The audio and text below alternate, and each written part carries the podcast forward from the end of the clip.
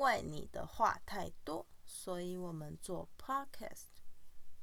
嗨，大家好，这是我们第一集的 podcast，算是我们 podcast 的前导吧，可以这样说吧。嗯，那我们为什么要开始做 podcast？我，刚好说啊，就是你的话太多了。我的话有很多吗？我觉得你话超多的。我觉得你每天在店里要跟客人说一整天的话，然后回到家里还要一直拉着我分享很多事情。好，既然你说到店里了，我这边稍微自我介绍一下啦。我是四一，我是一个小单车店的经营者。那我是第一代，就不是人家所说的单车第二代或第三代，所以我们店面到目前为止只有十几年的历史。嗨，我是露西亚。呃，我多年前有在单车的代理商工作过啦。那我现在有自己的工作之外，就是我会帮四一经营他单车店的 IG 管理，然后还有网络卖场。好，当露西亚在跟我说，呃，就跟我提到说我们要做 part test 的时候啊，我大概其实有几个想法啦。因为工作的关系，所以单车和我的生活会常常碰撞出一些火花。所以我希望用 podcast 的形式和大家聊聊，就是我的生活和大单车的一些事情。那我刚刚有说的就几个想法嘛。那第一个就是说，可以和大家聊聊说我在店里面比较常遇到的一些嗯小小的事情啊，或是小小的想法。像是我最常遇到的事情，就是这几年来一直会遇到的事情，因为我在门口放了一个打气筒。那这打气筒主要就是给一些路过的车友可以使用这个打气筒这样子。但其实我很常遇到，就是不知道怎么打气的车主会进来问说：“哎，我不会用打气筒，要怎么打气？”那每次他们这样问我，就会很疑惑。尤其是骑那种比较新的车，感觉像是新买的车过来的朋友，就是每一个就是一开始跟我买车、第一次跟我买车的客人，我都会教他说：“哎，怎么样认识内胎、外胎和应该要怎么样打气？”那如果本来就是会做这些事情的人，他们就会觉得说啊，我讲了很多废话，浪费他们时间。可是因为我觉得这件事情非常重要，虽然是小事，但是很重要，所以我都会讲。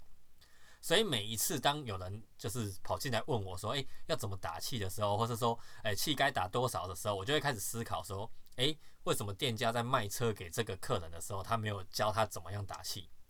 但你说要完全都怪店家的错吗？也不是啊，因为打气这种事情很重要，客人是不是也应该回头问一下，说，诶，你怎么没有跟我说一下怎么应该怎么打气才对？因为你一台车如果都没有气，你是不是就根本没有办法骑？所以打气是一个很重要的事情啊。那这就是我说的一些小事情啊，也希望借由分享这个小事情，可以提醒说在现在正在听我们频道的朋友，如果你还不知道该怎么打气，赶快回去问一下卖你车的店家应该要怎么打气才对。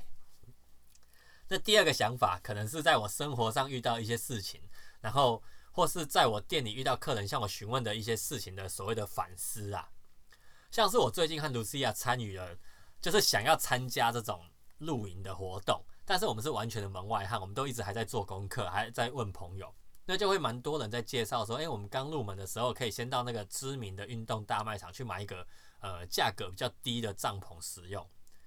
其实我确实有这样子考虑过，因为真的价格蛮漂亮的。那因为我在那个大卖场也有买到说我觉得蛮不错的东西的，像是像是你之前不是买了好几个那个好几条那个那叫什么？什么吸水快干毛巾？对对对对对，就是巾，还要分 size 的那个。对对对对对，就是还不错用，不是我们一直说要再找时间再过去买嘛。对。然后我们两个都其实都觉得蛮好用的。可是这几天呢，我就刚好修车修到这个大卖场的自行车，就有人牵来让我修啦。那因为我对脚踏车算是嗯了解比较多，然后我会有一些自己的想法和喜好，所以这个大卖场的脚踏车它有一些品质和细节，我自己看的是比较不满意。那下班回家后，我就会和卢思亚聊说，哎，我今天修了这个运动大卖场的单车，然后我不太满意，缺点在哪里哪里哪里，就讲了很多这样子。那我就会开始在思考说，哎，我们的帐篷真的要到大卖场去买吗？我就跟卢思亚在讨论说，我们帐篷 真的要去那边买吗？会不会跟单车一样，就是诶，我们这些门外汉看不懂，但懂的人一看到这个帐篷也会很不满意，说啊，怎么样怎么样怎样不好啊，缺点很多。这就是我其中讲的一种反思。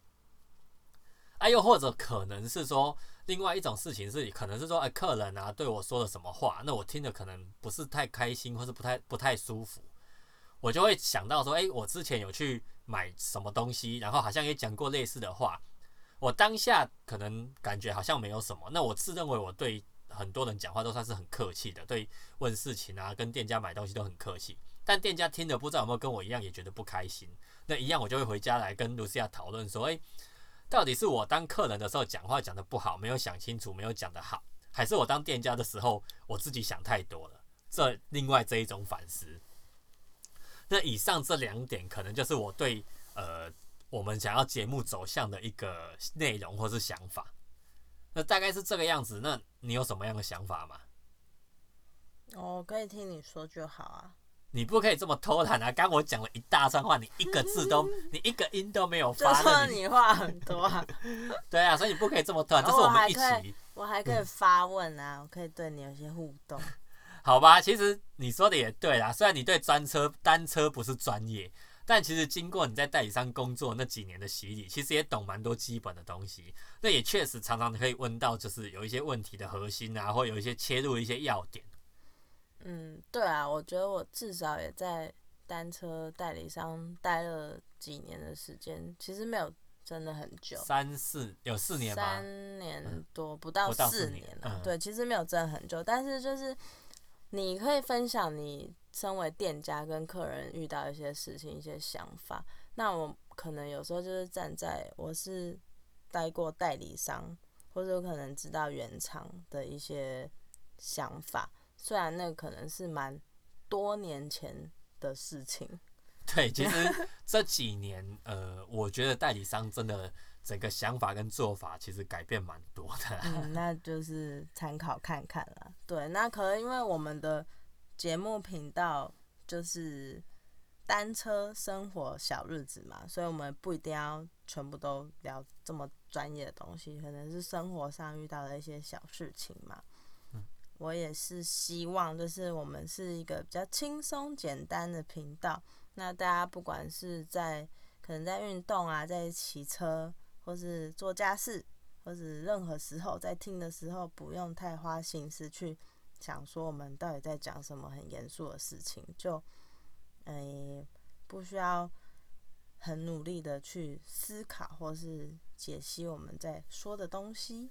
确实是啊，那因为我在我自己在听 podcast 的时候，其实我也是很喜欢，我一边在做事一边听，但我也没办法听太艰深。就像其实我们在骑车的时候，心思应该要放在路况上。嗯，如果我们聊了很多可能比较需要花时间思考的、需要很艰深的事情的话，那其实不是太安全吧，所以其实我们频道就是单车生活和小日子这样，那希望可以得到一些大家的共鸣，或是引起一些大家的兴趣。嗯，我们的 Podcast 会同时发布在 Apple Podcast、Spotify 和 YouTube，不管在哪一个地方收听。都希望你们能支持。对我暂时就是设定在我们暂时就设定在这三个平台先上架。那等之后稍微熟悉一点了，那我们可能会去看看其他更多的平台，就是怎么样去处理或是怎么样去上架吧。那今天节目大概就到这里了。你还有没有？你今天讲的话大概是我的十分之一，你还有没有什么话想要说？就是说你的话真的太多，所以我们才来做这个 podcast。那所以还有嘞？听你说最好喽。好吧，那今天的节目大概就这样了哦。感谢大家的收听，拜拜，拜拜。